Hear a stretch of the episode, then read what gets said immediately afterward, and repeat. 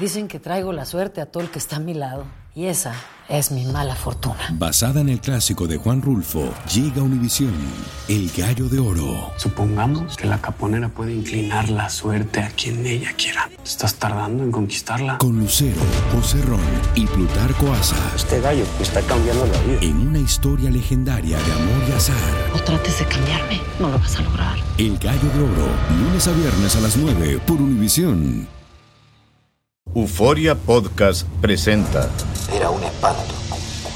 Y los cuerpos de los ahogados que sacamos del río están como estaban esos. En otoño de 1989, en Argentina, un juez junto a su equipo debió enfrentarse al caso más siniestro de toda su carrera, el misterio de las primas. Escucha la primera temporada de Crímenes Paranormales en la aplicación de Euforia o en tu plataforma favorita. Bienvenidos al podcast de Noticiero Univisión Edición Nocturna. Aquí escucharás todas las noticias que necesitas saber para estar informado de los hechos más importantes día con día. Buenas noches, hoy es primero de agosto y estas son las noticias más importantes del día. Se complica la situación legal del expresidente Donald Trump. Hoy le presentaron cuatro cargos criminales por intentar revertir los resultados de la elección que perdió ante Joe Biden. Le contamos cómo reaccionó y qué sigue ahora.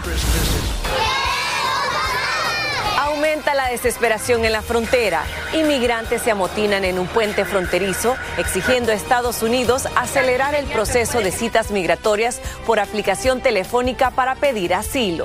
No nos vamos a mover de aquí hasta que tengamos respuesta.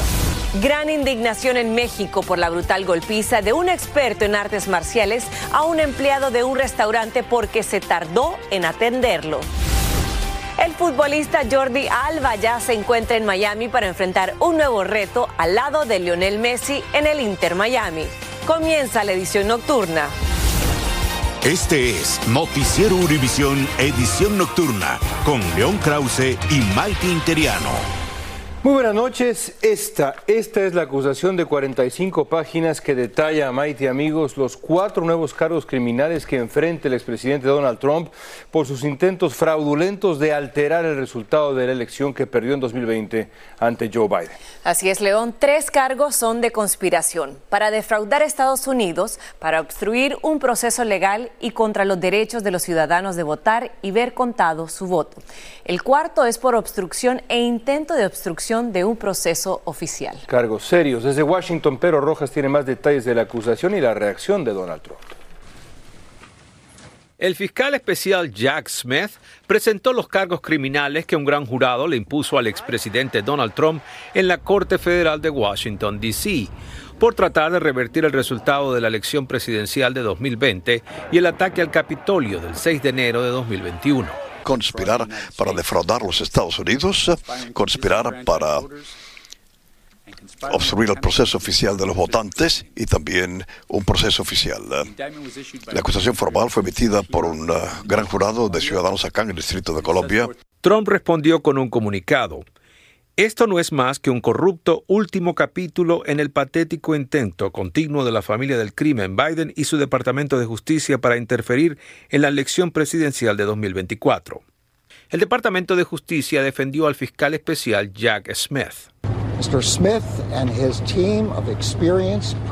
El señor Smith y su equipo tienen experiencia, principios, agentes y fiscales de carrera que se guían por los hechos y las leyes, dijo el fiscal general Merrick Garland. El abogado Rafael Peñalver nos dijo que con el documento de acusación de 45 páginas, el Departamento de Justicia busca acelerar el proceso judicial. Si empiezas a leer el encausamiento, parece un, libro de cuento, detallado que está minuto por minuto casi de lo que sucedió el día 6 de enero y está hecho para que un miembro del jurado eh, lo pueda entender, lo pueda, se pueda identificar con lo que sucedió ese día.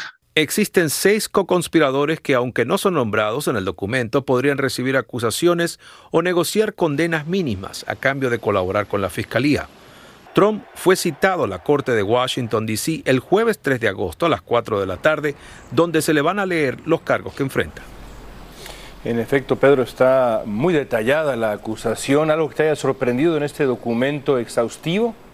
León, en la página 33 de esta acusación se establece un relato de un diálogo que tuvo el expresidente Donald Trump y el ex vicepresidente Mike Pence. En ese día, el expresidente trataba de persuadir a Pence para que aceptara una demanda para desafiar la desertificación de la elección. Y Pence simplemente le respondió diciendo que no era constitucional hacerlo porque no había piso político ni piso legal para hacerlo. Trump le respondió, es que tú eres muy honesto, algo que sorprende de todos los diálogos que están detallados en este documento. Regreso contigo, León. Así es, Pedro, gracias por tu reporte.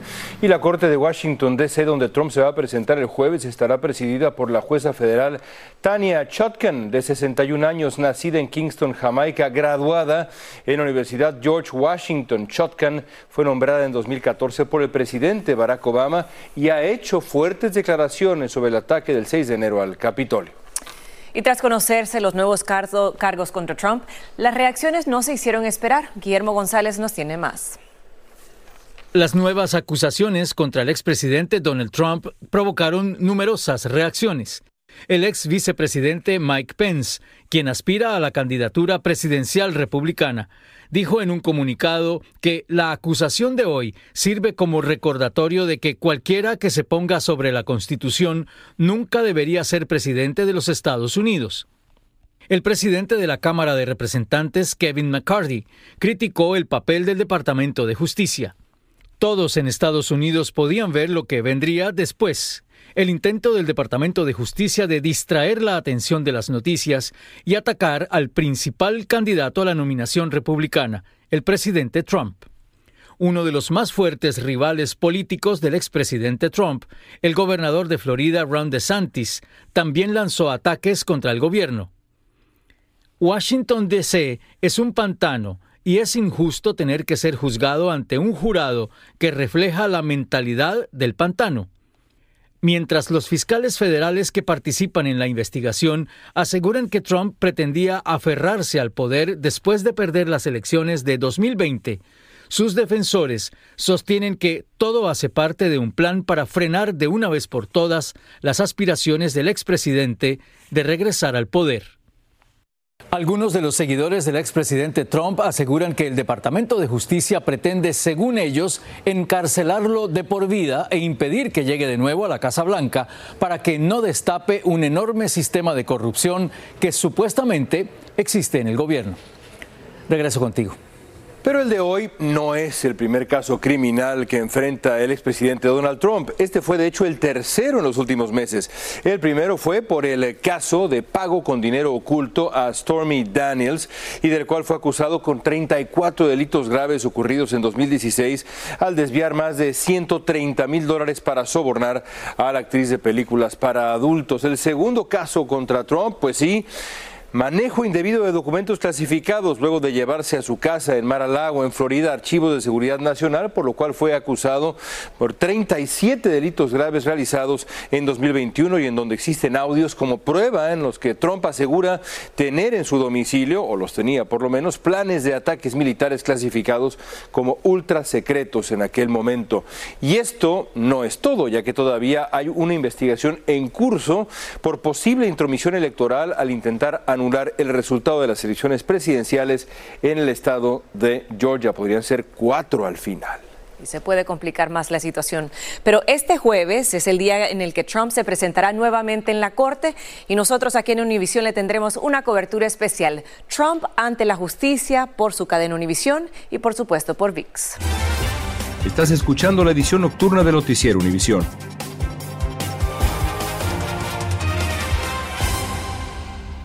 Dicen que traigo la suerte a todo el que está a mi lado. Y esa es mi mala fortuna. Basada en el clásico de Juan Rulfo, llega Univisión, El Gallo de Oro. Supongamos que la caponera puede inclinar la suerte a quien ella quiera. ¿Estás tardando en conquistarla? Con Lucero, José Ron y Plutarco Asa. Este gallo está cambiando la vida. En una historia legendaria de amor y azar.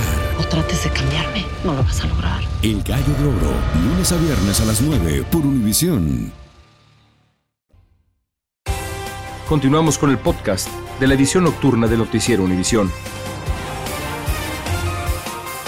Por un lado, fue un mal día para el presidente Trump, pero por otro recibió noticias alentadoras, pues una importante encuesta reveló que si las elecciones fueran el día de hoy, estaría empatado con el presidente Biden.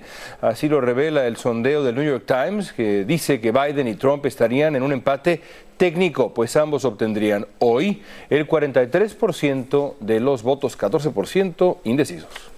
Y los republicanos de la Cámara de Representantes están tratando de vincular al presidente Biden con supuestas violaciones de negocios de su hijo Hunter. Ante un comité del Congreso, Devin Archer, ex socio de negocios de Hunter, declaró que este vendía la ilusión de acceso a su poderoso padre, Joe Biden, que hablaba con él ante sus clientes y que hasta lo ponía en alta voz. Vamos con las serias acusaciones de soborno contra un agente fronterizo por ofrecer documentos legales a un inmigrante a cambio de 5 mil dólares. Autoridades eh, dicen que el agente confesó haber cambiado el expediente del inmigrante para evitar que lo deportaran y facilitarle una permanencia legal en Estados Unidos. Y oficiales de la patrulla fronteriza contuvieron a cientos de migrantes que se amotinaron en el puente internacional de Texas para exigir que se agilicen las citas de asilo. Se quejan de llevar meses en una plaza de Nuevo México a merced del mal tiempo y de que hay niños con fiebre. Desde Texas, Reina Rodríguez nos habla de esta situación que se da mientras aumentan las detenciones en la frontera. Crece la desesperación. No nos vamos a mover de aquí hasta que tengamos respuesta. En Nuevo Laredo, Tamaulipas, cientos de migrantes se amotinaron en uno de los puentes internacionales. Nos tienen ya dos meses en la Plaza de Laredo, no vemos respuesta. Para pedir que el gobierno estadounidense agilice las citas para solicitar asilo a través de la aplicación CBP One. Que nos vean, que nos ayuden, que los niños están con gripe, con fiebre. Ahí en que cuando llovió nos mojamos todos. Un grupo de mujeres, escoltadas por autoridades mexicanas, llegaron hasta la mitad del puente para explicar su situación al personal de CBP. Lo que pasa es que solamente son 50 citas al día, señora, pero no están inmediatas. Puede que sean dos, tres semanas, puede que sea más.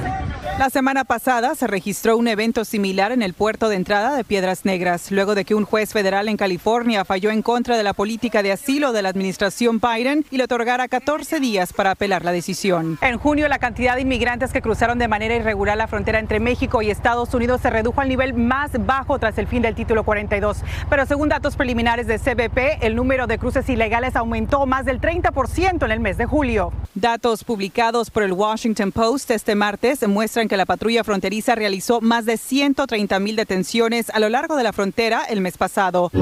Ante el aumento, hay quienes cuestionan si las nuevas medidas para frenar la migración ilegal están funcionando. En McAllen, Texas, Reina Rodríguez, Univisión. Vamos ahora con imágenes que muestran a un sospechoso chocar su camioneta contra un auto de la policía que manejaba un agente en una calle de Los Ángeles. Autoridades dijeron que el hombre impactó tres veces el auto patrulla y que el agente respondió con disparos. Ahí lo vemos, hiriendo al sospechoso. Lo había estado siguiendo al verlo manejar exceso de velocidad y dar vueltas rápidas. Todo esto en una intersección. Vaya imagen. Y el hombre que con su camioneta atropelló a seis trabajadores inmigrantes en Carolina del Norte es hispano como las víctimas y se entregó voluntariamente a la policía. La familia de Daniel González, un inmigrante mexicano, dijo que fue un accidente, que por error pisó el acelerador en vez del freno y luego huyó porque entró en pánico. Estamos ahí en el de Walmart, estábamos saliendo de, comprar. Y fuimos a donde están los arbolitos. Estábamos ahí este, amontonaditos, estábamos platicando arriba de la, ¿cómo le llama? Del, donde están los, los árboles. Y pues, eh, de repente pues pasó una camioneta. Pues como estaba yo de espalda no, no la van a ver bien. Como escucharon, algunos inmigrantes que fueron víctimas del atropello insisten en, el que, el, en que el hecho fue intencional. La policía de Houston busca a una mujer hispana que en un video de vigilancia se ve que entra y sale de la tienda de una gasolinera en cuyo baño más tarde un cliente halló a un bebé muerto. Las autoridades creen que la mujer puede ser la madre de esta bebé, era una mujer, una niñita, y dicen que de momento no enfrenta cargos. Los hechos ocurrieron la mañana del 2 de abril, pero el video se dio a conocer hasta ahora. Y el presunto asesino en serie Rex Huerman compareció hoy en una corte de Nueva York. Allí se declaró no culpable de los asesinatos de varias mujeres cuyos cadáveres aparecieron hace 13 años en una playa del condado de Suffolk. La fiscalía dijo que tiene abundante evidencia en su contra, hallada en discos duros, en videos de vigilancia de su casa, además de informes de autopsias y de ADN. Miles de inquilinos en California deberán pagar la deuda de la renta que acumularon durante la pandemia y si no lo hacen podrían ser desalojados. Y para agravar esa situación, a partir de hoy los dueños de viviendas podrán aumentar los alquileres. Desde Los Ángeles, Dulce Castellanos tiene más detalles. Los exorbitantes precios de los alquileres en California están a punto de aumentar. A partir del primero de agosto, los propietarios de algunas viviendas podrán efectuar este incremento, pero este año no será el 10%, sino el 8.8%. Es por el costo de vida, esa es la fluctuación. Se librarán de estos aumentos algunos inquilinos, como los residentes de la ciudad de Los Ángeles, que están bajo la protección del control de rentas y para quienes los incrementos anuales en los alquileres están prohibidos hasta enero del 2024. Es importante saber cuáles son sus derechos en donde viven. Pero quienes viven en ciudades donde no hay control de rentas, el aumento del alquiler pesará sobre ellos, además de que se terminaron las protecciones de desalojos y deberán pagar la deuda que acumularon durante la pandemia. Cuando ya se termine la ayuda y no póngase que la señora de aquí va a aumentar más la renta.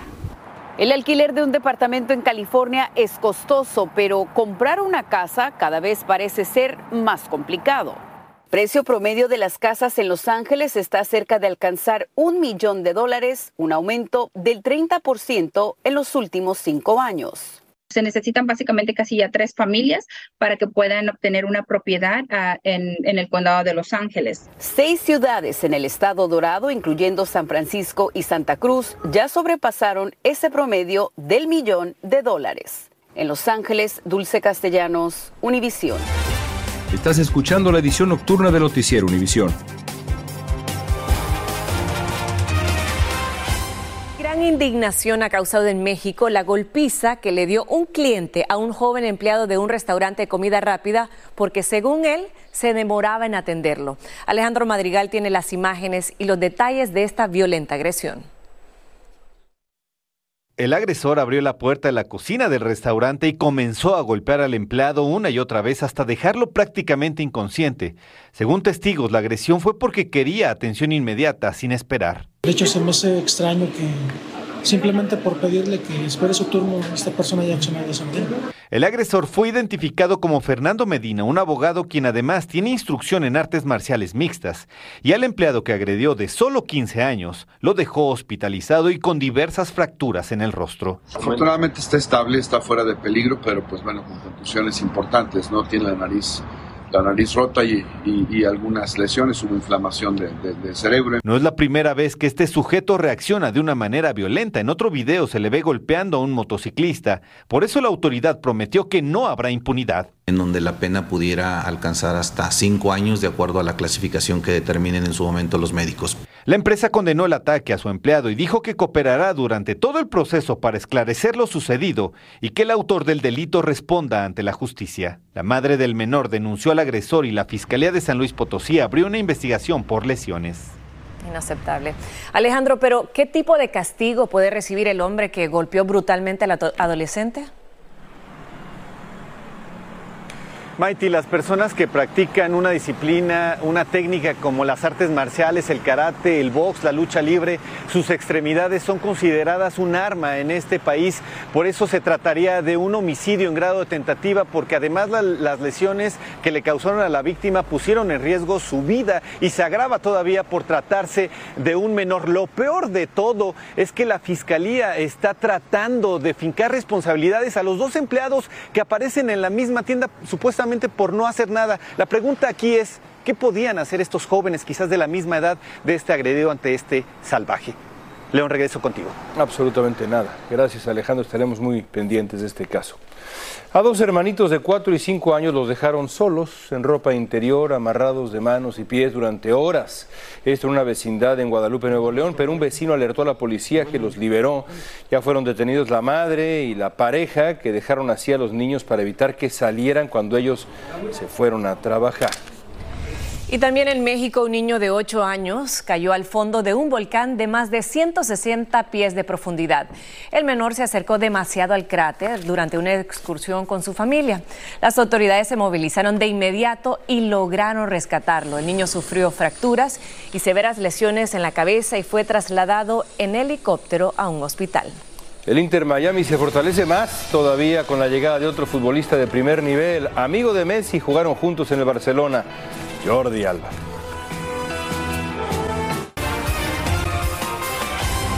Y la historia sigue porque el Inter de Miami presentó a Jordi Alba como su nuevo fichaje que va a jugar junto a Lionel Messi y Sergio Busquets, sus excompañeros en el Barcelona español. Los tres son la gran esperanza para seguir subiendo el nivel de la escuadra de Miami en la Liga de Fútbol de Estados Unidos, la MLS. Hay gran expectativa por verlos nuevamente juntos, ahora con eh, la casaca rosa y que puedan repetir, pues fue sí, lo que fue algo histórico con el Barça. Veremos. Habrá que ver. Pero le pregunto, ¿quiere saber si usted es el ganador de más de mil millones de dólares? Al volver le damos los números ganadores del Mega Millions.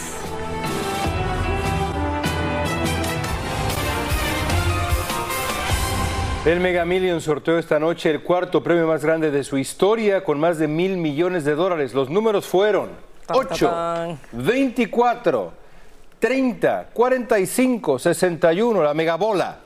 12. Si jugó, mucha suerte. Ahí están los números.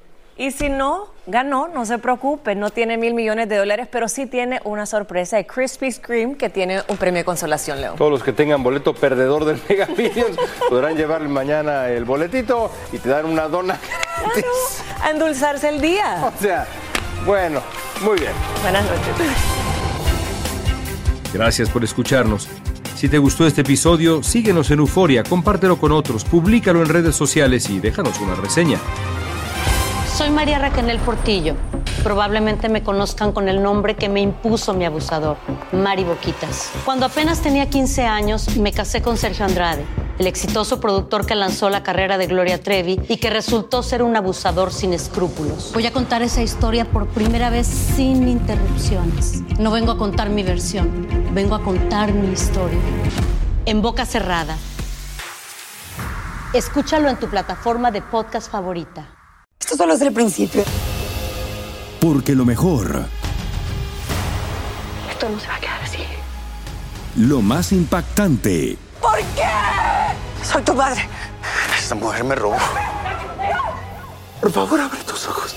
está por venir en ¿Entendiste?